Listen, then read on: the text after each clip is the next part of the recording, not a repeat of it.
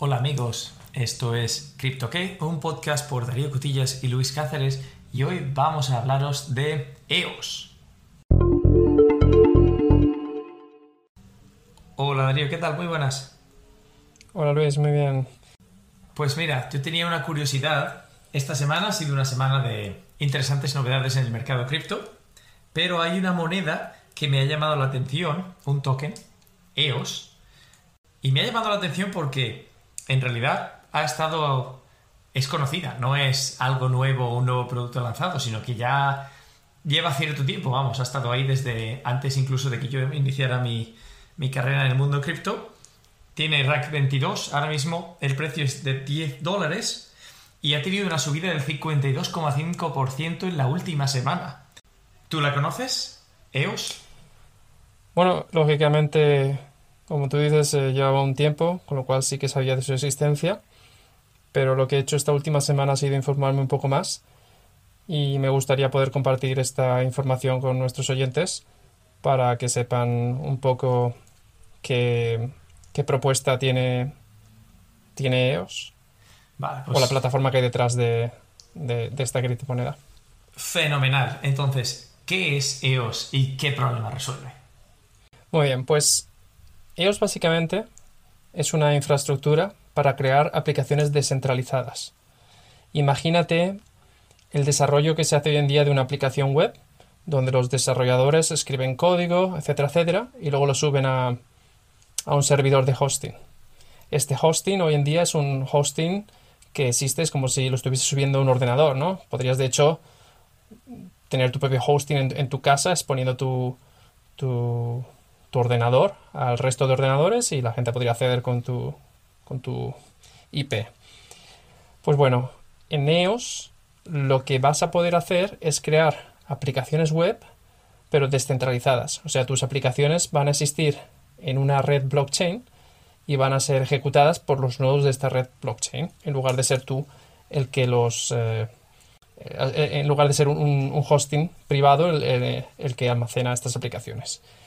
Y bueno, para eso eh, intenta proporcionar ciertas cosas que son necesarias para el desarrollo de aplicaciones web avanzadas hoy en día, como por ejemplo intenta resolver problemas de acceso seguro, de eh, autentificación, permisionado, almacenamiento de datos, comunicación con otras aplicaciones, etcétera, etcétera. Básicamente va a dar herramientas o va a dar las va a dar las, los, eh, componentes necesarios para que los desarrolladores puedan hacer este tipo de aplicaciones en este blockchain descentralizado. Interesante. sí, y una cosa importante que se me ha olvidado mencionar, EOS intenta hacer esto de una forma que pueda alcanzar una escala comercial. O sea, no están intentando ser, digamos, importantes dentro de un nicho de desarrolladores eh, hipster que les gusta la tecnología blockchain, sino que estos quieren... Exacto, estos quieren, quieren realmente resolver problemas de los negocios de hoy en día, básicamente.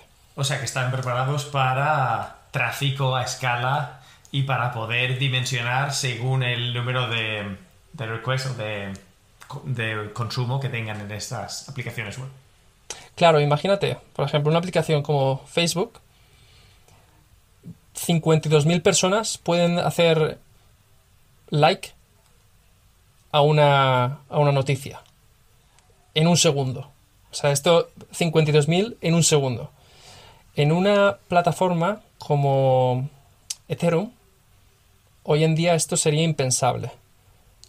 Porque Ethereum hoy en día puede gestionar alrededor de unas 15 transacciones por segundo. Entonces, claro, imagínate, tú quieres hacer un, Facebook, pero en lugar de almacenarlo en, en, tu servidor, no lo sé, one on one o, lo que sea, quieres, quieres hacerlo eh, distribuido por cualquier motivo, entonces necesitas esta escalabilidad. ¿Cómo, ¿Cómo consigues esta escalabilidad? Y bueno, quiero mencionar también que estamos hablando de EOS, pero en realidad el blockchain se llama EOS.io o EOS.io con I latina. Y EOS, digamos, es el token eh, de una forma análoga a Ethereum y Ether. Fenómeno.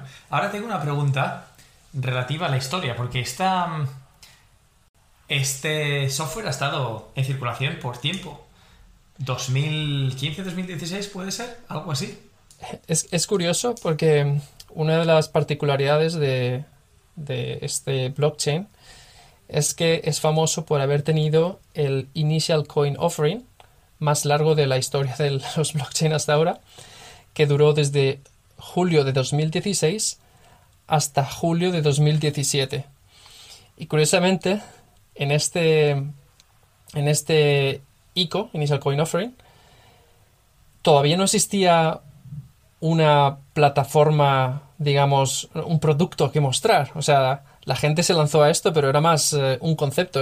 Y esto prueba un poco que, a veces el, blockchain puede levantar pasiones incluso cuando no existe todavía un, prototipo. Y de hecho, esto todavía es así.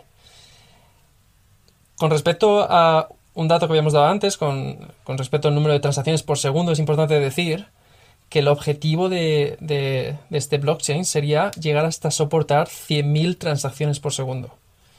Hoy en día, en los test network que se han hecho de EOS, porque todavía no es un producto, digamos, eh, tangible eh, para usar eh, día a día, se han conseguido transactions rates, o sea, Tasas tasas de transacción de en torno a los mil a, las mil transacciones por segundo, que todavía es un número muy relevante con respecto a estos 15 transacciones por segundo.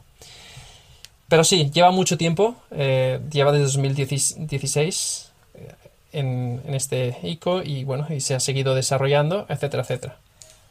Dos observaciones. La primera, queridos oyentes, os hablaremos de lo que es una Initial Coin Offering o el momento en el cual una moneda se da a conocer y empieza a vender tokens al público en otro episodio. Segundo lugar, ¿tienes alguna idea o algún sentido del número de transacciones que alguno de, estos, de estas aplicaciones web hoy día famosas pudieran manejar? Estamos hablando de escalabilidad para soportar algo como Facebook o Amazon o quizá no tan sobredimensionado en estos momentos. La verdad es que ahí me pillas un poco con eh, sin muchos datos, pero el ejemplo que he dicho antes de Facebook, 50.000 likes en un segundo.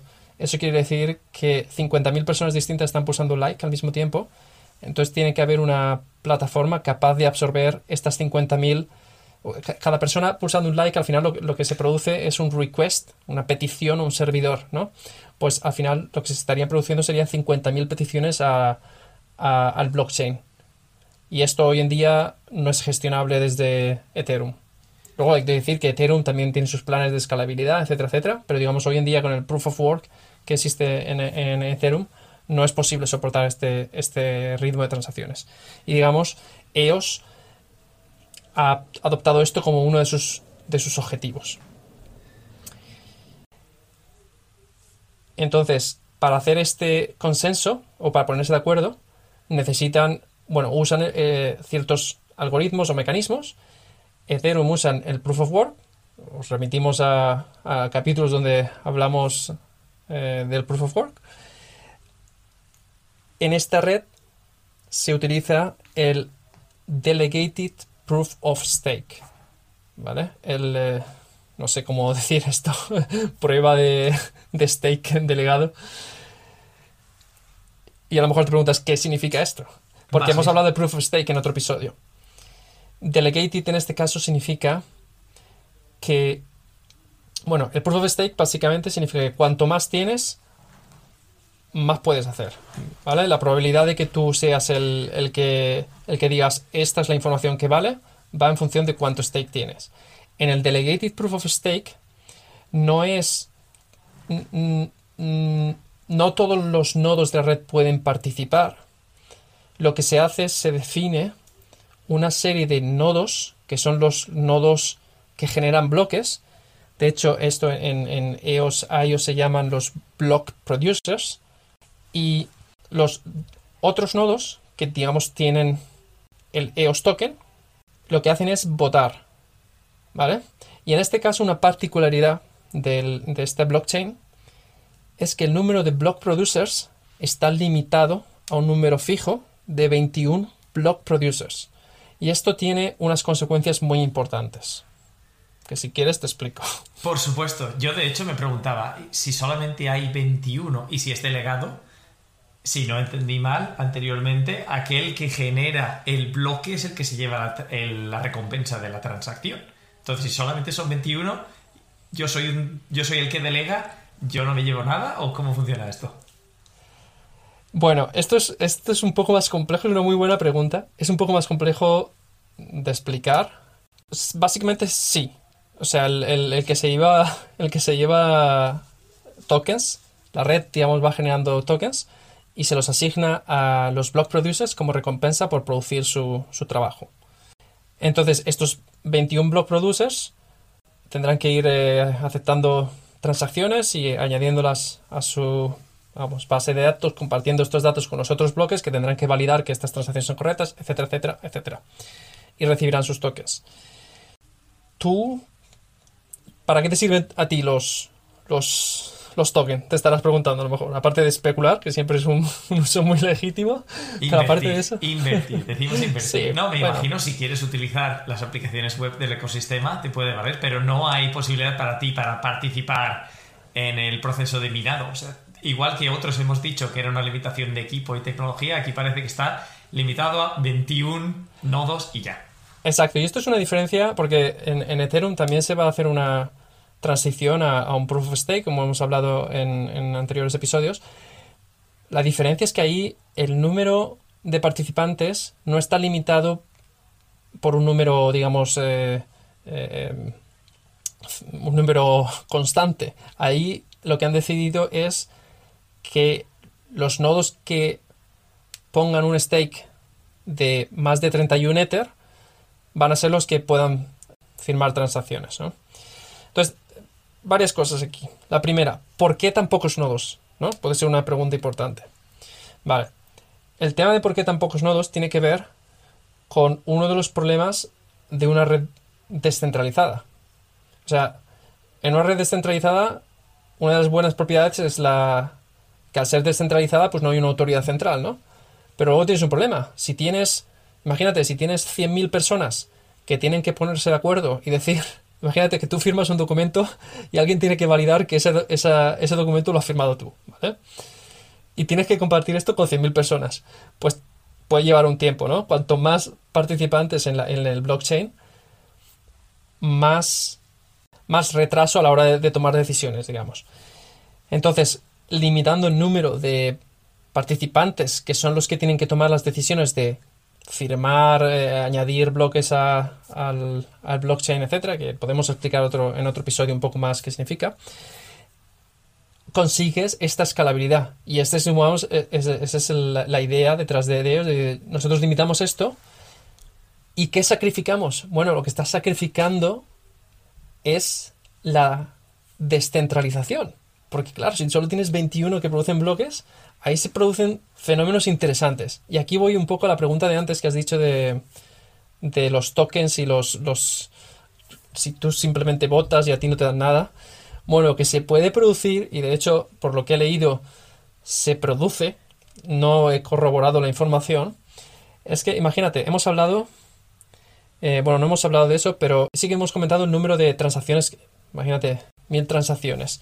Y eso en número de, en número de bloques, ¿cuánto, cuánto corresponde? Pues, bueno, básicamente hoy en día estamos hablando de 2 millones al día de tokens que se están generando para, para dar a los, a los block producers, ¿no? 2 millones al día por el precio del, del token que, te- que tenemos ahora, que has dicho que eran 10 dólares. 10 dólares, 10 con 12 dólares justo en el momento de la grabación. Vale, son 20 millones al 20 millones de dólares al día para 20 para 21 bloques, bloques eh, o sea, para ble- 21 productores de bloques. Pues te puedes imaginar que te puede guardar un poquito de esos 20, o sea, imagínate que, que se distribuye es- estadísticamente exactamente, ¿no? Los mismos a, a cada bloque. Pues eh, divide 20 millones entre 21 bloques, imagínate que fuesen 20-20, pues cada, cada bloque tiene un millón de dólares al día, o sea, cada block producer tiene un millón de dólares al día, no vas a poder usar un poquito de ese, de, ese poder para comprar votos. ¿Sabes? Se pueden producir ese, ese tipo de fenómenos. Y de hecho es una de las críticas que, que, que he leído que se le hacen a este, a este blockchain. Una, una observación a añadir y es que eh, Buterin, Vitalik Buterin, el fundador de Ethereum, describía el, el problema de las variables a considerar como el trilema, porque hay tres variables fundamentales en el mundo de la cadena de bloques o blockchain. Está la seguridad, la descentralización y la velocidad. Y el reto no es optimizar para una, sino es mantener las tres en un equilibrio que la haga atractiva para sus usuarios. Y aquí parece, por lo que me cuentas, que EOS sacrifica un poco en descentralización para garantizar eh, velocidad y seguridad. Sí, en cierto modo. Dos preguntas. Um, una, ¿se sabe algo de estos nodos? ¿Quiénes son? ¿Hay alguna fundación o son entidades privadas? O... Es una pregunta muy interesante que no me ha dado tiempo a investigar. Vale, tampoco. Tenías tampoco otra pregunta, ibas a Saberlo decir. todo. La, la otra pregunta que tengo es: en mis. Recuerdo cuando era enero de 2021, estaba investigando unas cuantas monedas a ver qué tal. Recuerdo haber visto un vídeo de uno de los youtubers más reputados que se llama Coinbro o la oficina de la moneda en inglés, donde Guy, que es el tipo que lo, que lo graba, tipo muy simpático, nos decía que EOS estaba en sus estimaciones infravalorado, el token, porque eh, Block.one, la empresa de, que participa en el software, tenía 140.000 bitcoins y que simplemente por la cantidad de bitcoins que ellos tenían, ya de por sí superaba la capitalización que en ese momento tenía EOS. No me sorprende que tenga un precio de 10 dólares y la capitalización que tiene ahora mismo, pero me sorprende que haya cambiado un 50% en la última semana. ¿Se sabe algo de lo que ha podido afectar esta subida? La verdad es que en temas de especulación no soy la persona indicada. No, no entiendo qué variables hay detrás de, de esta subida. Al final, yo, o sea, si lo comparo con, con Ethereum, los objetivos son un poco distintos, pero me, bueno, a mí uno de los, de los aspectos que más me interesan del, de- del blockchain es precisamente la descentralización. Entonces me gusta más la propuesta de, de Ethereum de cara a, digamos, a, a abordar una gran mayoría de problemas. Luego, desde un punto de vista eh, de aplicaciones comerciales, etcétera, pues puede ser que EOS tenga una pro- propuesta sólida y puede ser que en el futuro veamos eh, eh, desarrolladores web desarrollando para, para EOS y no para, para otros blockchains. Quería comentar, a propósito de esto, del desarrollador, eh, una cosa muy importante que, que no hemos mencionado de, de EOS es que ellos prometen, bueno, prometen, quiero decir, en su concepto, los desarrolladores no van a tener que pagar, o sea, no, no usan, no es como en Ethereum, si tú creas un smart contract, por, ejemplo, tú tienes que activar el smart contract, ¿no? Y para eso usas tus tokens, para, es como si metieses una monedita en una, en una, eh, en una jukebox, de estas donde se escuchaba música, ¿no? En, en EOS.io es, es, es distinto. Aquí lo que necesitas es tener, o sea, poseer eh, eh, eh, EOS, poseer el token. Tú no vas a pagar por subir cosas y entonces ya te quedas sin esos EOS. Tú te quedas con, o sea, tú basta que tengas los EOS. Es más, eh, pues no lo sé, como... La verdad es que no sé con qué compararlo. Imagino que... No sé, no sé con qué compararlo, pero básicamente tampoco es muy difícil de entender.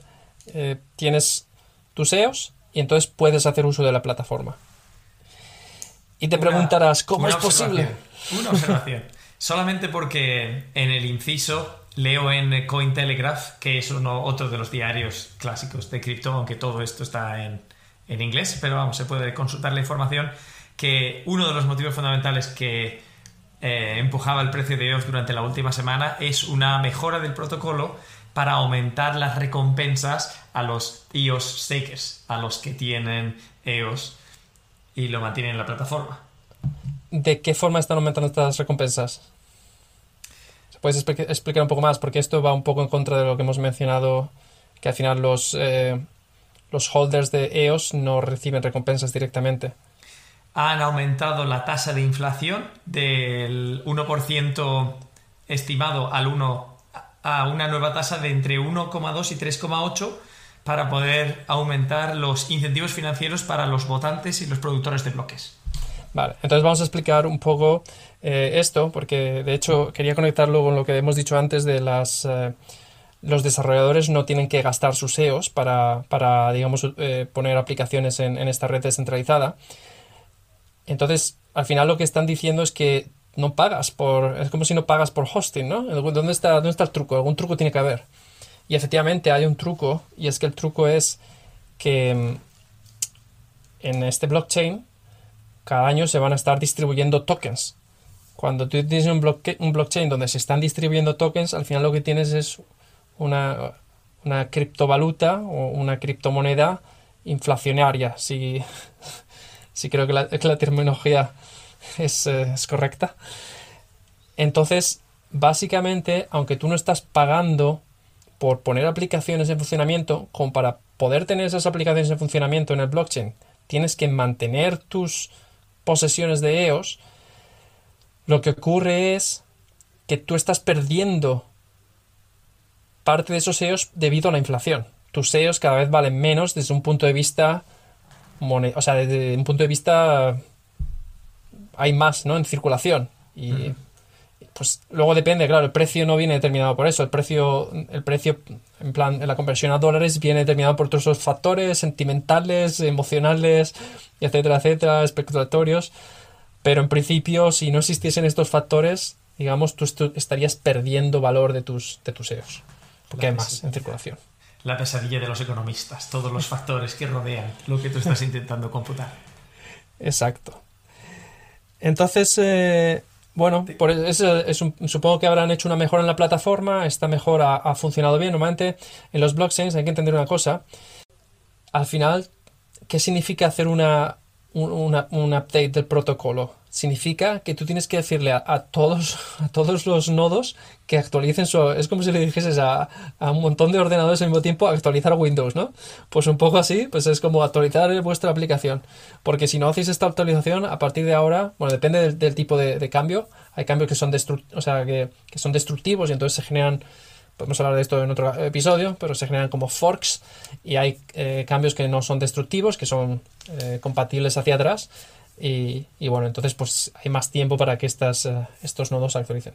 Pero normalmente cuando, cuando salen bien, cuando estos eh, upgrades funcionan bien y todo el mundo lo ha hecho y, no ha pasado nada, normalmente es como que la confianza en el, en el, en el token aumenta. Y entonces esto a veces pues eh, empuja un poco el, el, mercado especulatorio hacia arriba porque dicen, ah, esto funciona, esto funciona, vamos a, vamos a meterle más. Y no solo eso, sino que cuando, cuando hay bastantes usuarios en una en un blockchain y, se dan cuenta de cuáles son los pain points o los puntos dolorosos de ese blockchain y se produce una mejora, entonces el, valor del token tiende a subir dependiendo del grado de la mejora y la percepción considerablemente.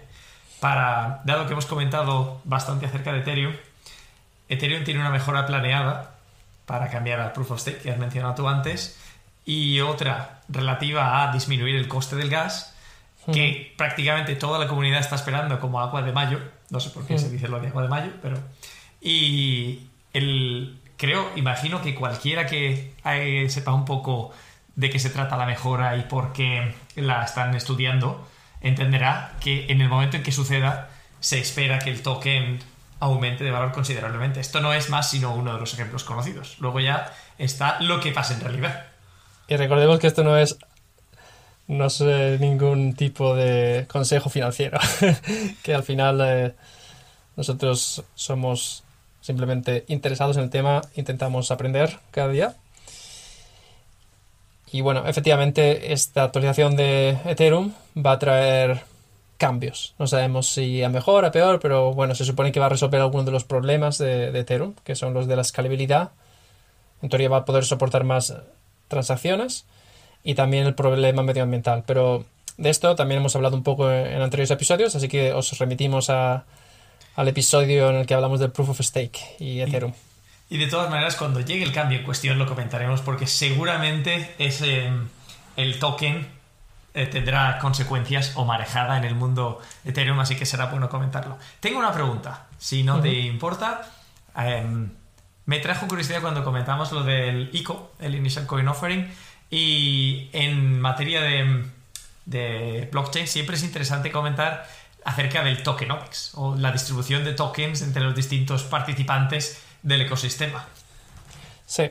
Si no recuerdo mal, fueron 200 millones de tokens que fueron puestos eh, a disposición de los participantes en el ICO desde el julio 2016 hasta julio 2017. Y luego 700 millones en 350 días, o sea, quiere decir 300 millones al año. Y la verdad es que yo no soy muy bueno con estos eh, tokenomics, deberíamos controlar un poco las fuentes las fuentes online. No, te sé es más una cuestión de entender si la moneda tiene límite o no y cómo se distribuye. Normalmente se suele, en general, no en este caso, se suele distribuir un amplio porcentaje al equipo, digamos, que ha estado mm. trabajando en ello, otro porcentaje a, a, early investors, que se dice, inversores tempranos, aquellos que dieron financiación cuando el proyecto no era nada, y luego hay la venta general al público, que se suele dar un porcentaje, o se queman, o se toman diversas medidas. Y si no, ah, si no has leído nada que te llama la atención, imagino que este es uno de esos casos en los cuales es una distribución genérica y no hay nada de especial. Bueno, se puede, se puede seguramente controlar, pero es un dato fácilmente corroborable, o sea que el que esté interesado puede buscar sobre ello. Eh, quizá también es interesante comentar dónde se puede comprar este, este token y dónde lo puedes almacenar, ¿no? Entonces quizá podemos decir que, por ejemplo, está soportado en wallets como Metamask y, y hacer un wallet puedes tener EOS.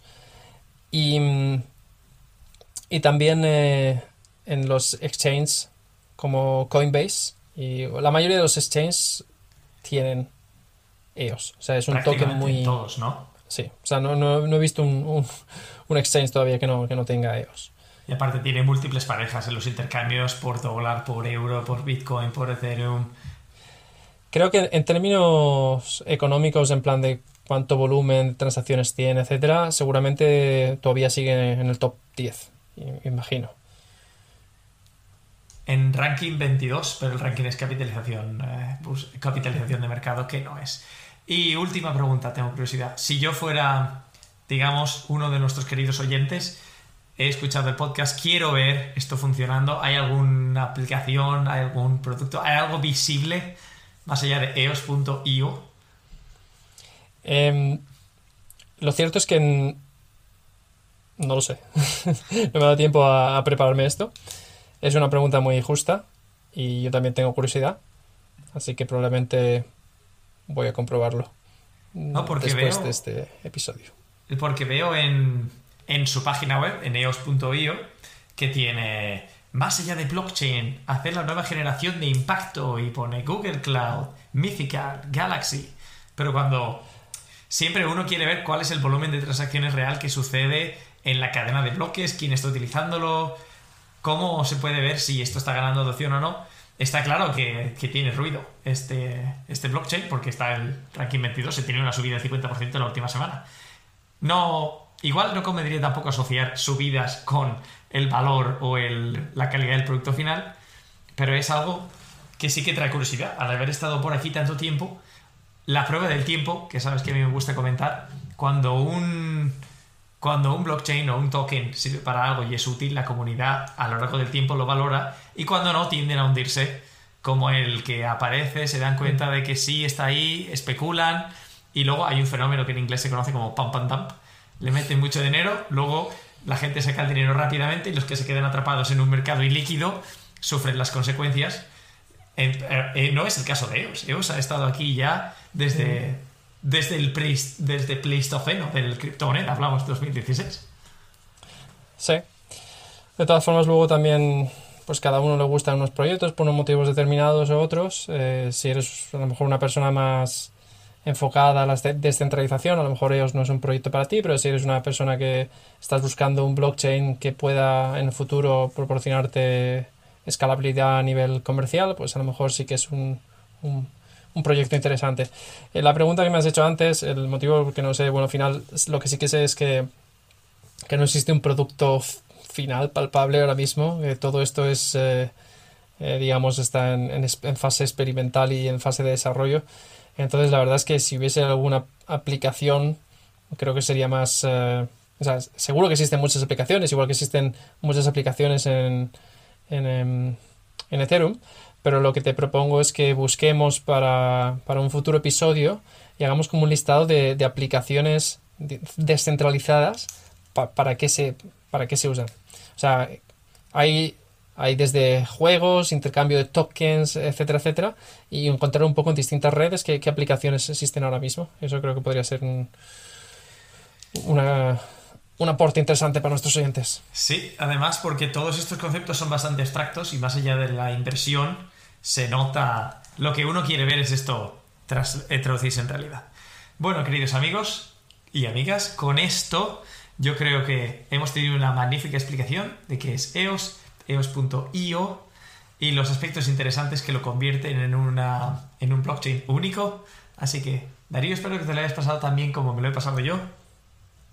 Así es, eh, y espero que nos volvamos a, a escuchar la próxima semana con otro tema interesante para nuestros oyentes. Muchas gracias, un saludo. Hasta la próxima.